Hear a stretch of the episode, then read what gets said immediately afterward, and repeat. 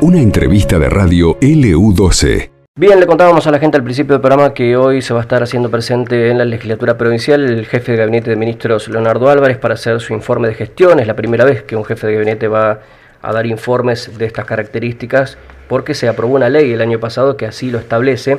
Vamos a hablar con el vicegobernador de la provincia, Eugenio Quiroga, con quien vamos a charlar sobre este tema.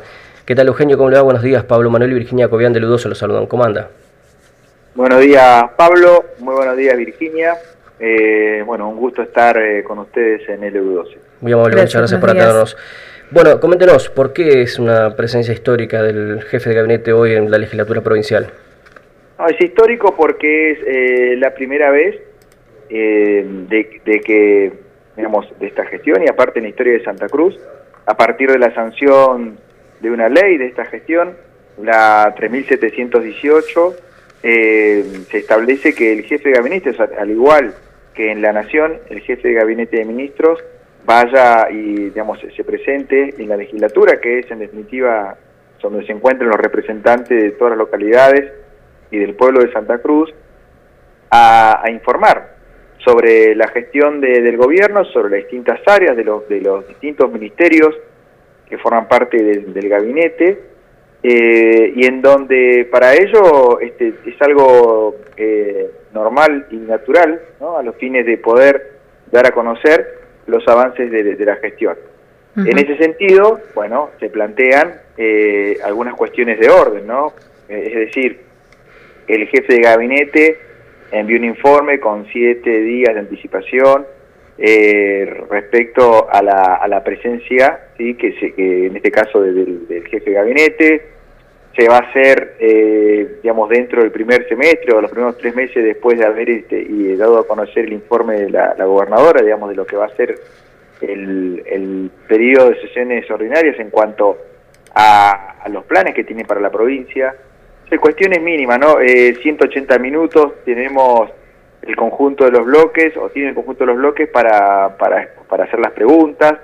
El jefe de gabinete tiene una hora para, para poder exponer eh, no sé, por ejemplo, cuestiones que vienen en orden, ¿no? Pero un mínimo de 30 minutos por bloque, es decir que si tenemos 180 minutos de, digamos, de, oradores, el mínimo de 30 para el bloque minoritario, significa que va a tener eh, 30 minutos eh, el, el, digamos, Nueva Santa Cruz, el bloque Nueva Santa Cruz, y 150 minutos disponibles el frente de todos para hacer preguntas. Y esto sale de que bueno, la cantidad total de tiempo dividido la cantidad de diputados da aproximadamente siete minutos por cada uno.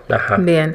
Eh, de orden, pero básicamente es esto, o sea, el jefe de gabinete informando, tiene una hora para exponer y de esa exposición, eh, digamos, los diputados pueden hacer preguntas eh, referidas a este informe. Estas preguntas ya fueron elevadas eh, a la jefatura de gabinete, es decir, también ya viene, este, digamos, aparte del informe, preparado ¿no? con, básicamente los requerimientos este, de los distintos diputados y con todas las eh, dudas, preguntas, eh, digamos, que hacen el informe también, no nos olvidemos, de los diputados por municipio que conforman nuestra Cámara de Diputados. Justamente sobre eso le quería consultar, eh, como para que quede claro los parámetros que se utilizan. ¿Es un informe, hay, digamos, hay un informe estándar o eh, cada vez que se presente tiene que ver con las preguntas específicas que realice cada uno de los diputados? No, no, no. El, jefe de gabinete, en este caso Leonardo Álvarez, eh, él eleva un informe a, la, a la Cámara de Diputados que tiene, digamos, un conocimiento previo de parte de los diputados y a partir de ese informe cada diputado formula una pregunta eh, que, digamos, la va a responder en este caso aquí en el recinto.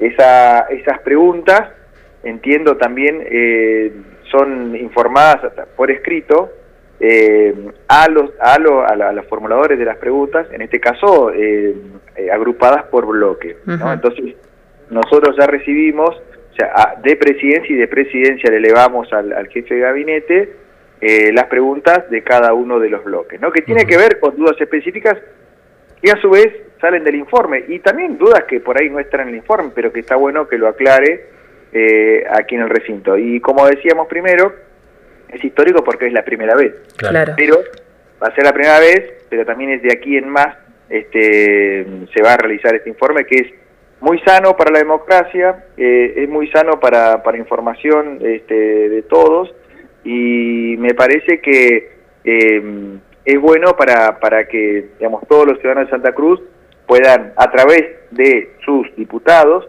puedan hacer las preguntas que sean necesarias. ¿no? Bueno, que hoy este, no necesariamente este mecanismo ¿no? de, información y de preguntas, sabemos que también tenemos el reto ¿no? de, los medios de comunicación, redes sociales, que también la gente obviamente eh, evacúa las dudas por allí. Eh, vicegobernador, también eh, van a, eh, a ver si me, escucha ahí, me escucha un poquito abajo. No te escucho, Pablo. Ahí me voy a acercar al otro micrófono porque creo que este. Sí, venís, parate por acá algo, le pasó al micrófono.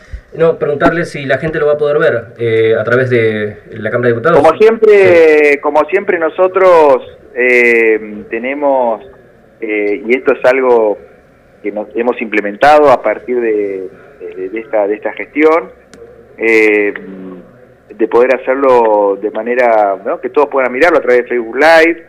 Eh, nosotros a su vez lo transmitimos por nuestra página, eh, en donde, digamos, creo, ahí están, primero no solamente transmitir en vivo, sino que a su vez quedan las grabaciones de las distintas sesiones que ha llevado adelante, lo que nosotros por eso le denominamos la, la Cámara del Pueblo, es decir, que todos tenemos posibilidad de, de acceder, posibilidad de ver y posibilidad de sacarnos dudas, así que ahí eh, aquel que no pueda hacerlo en vivo al seguimiento puede puede entrar a la página nuestra y, y poder verlo. ¿Mm? Eh, la última, vicegobernador, sabemos que está muy corto de tiempo. Eh, bueno, no le vamos a preguntar por, por, su regreso ni por la causa, porque ya usted dio las explicaciones en su momento en conferencia de prensa, pero preguntarle solamente eh, cómo está de ánimo, cómo, cómo se va recuperando, cómo va llevando estas primeras semanas de trabajo. Y mirá, obviamente a mí me gusta mucho la actividad, yo amo lo que hago, amo el trabajo, digamos, es, parte de mi vida, si no, si no trabajara, este, creo que este, no, no, entraría en una, en una situación eh, de depresión, si se quiere. Uh -huh. Así que para mí es importante, obviamente la cuestión de, de salud de mi hija es un tema eh, prioritario, uh -huh. que obviamente también eh, uno siempre está muy muy atento, por supuesto, y eso, bueno, siguen eh, los carriles eh, en donde, nada, eso es algo, digamos, de largo tratamiento, uh -huh. pero que bueno, eh, es importante al menos saber eh, de qué se trata y, y, bueno, y seguir adelante, como, uh -huh. como todas las cosas eh, que le pasan a, a todo el mundo y en la vida, ¿no? Entonces, me parece que de eso de eso se trata siempre, ¿no? De seguir adelante. Todos todas las personas, todos los seres humanos tenemos este nuestra cuestión laboral, nuestra cuestión afectiva, nuestra cuestión familiar y obviamente también dentro de todos esos temas nuestros problemas. Así que, digamos, no voy a ser ni el primero ni el último eh, en una persona o ciudadano o ciudadana que, que tiene que enfrentar este problemas este, de, de de salud, problemas ¿no? que tienen que ver con, con vuelvo a repetir, con, con la vida misma. Uh -huh. Así que nada, es siempre lo mismo. Eh, a, a, adelante, la mejor cara, este, contra viento y marea, que así debe ser, ¿no? Vicegobernador, le agradecemos mucho la comunicación y la seguimos otra oportunidad, muy amable. Bueno, que muchas gracias a ustedes y un gran saludo a todos. Ah, hasta, luego. hasta luego. Muchísimas gracias. Ahí estaba el vicegobernador Eugenio Quiroga, me salgo un poquito lejos todavía, ¿no? Sí, pero se te escucha. Hacemos el sí. cierre, sí, y enseguida regresamos a ver si podemos corregir un poquito el tema del micrófono. Esto pasó en LU12, AM680 y FM Láser 92.9.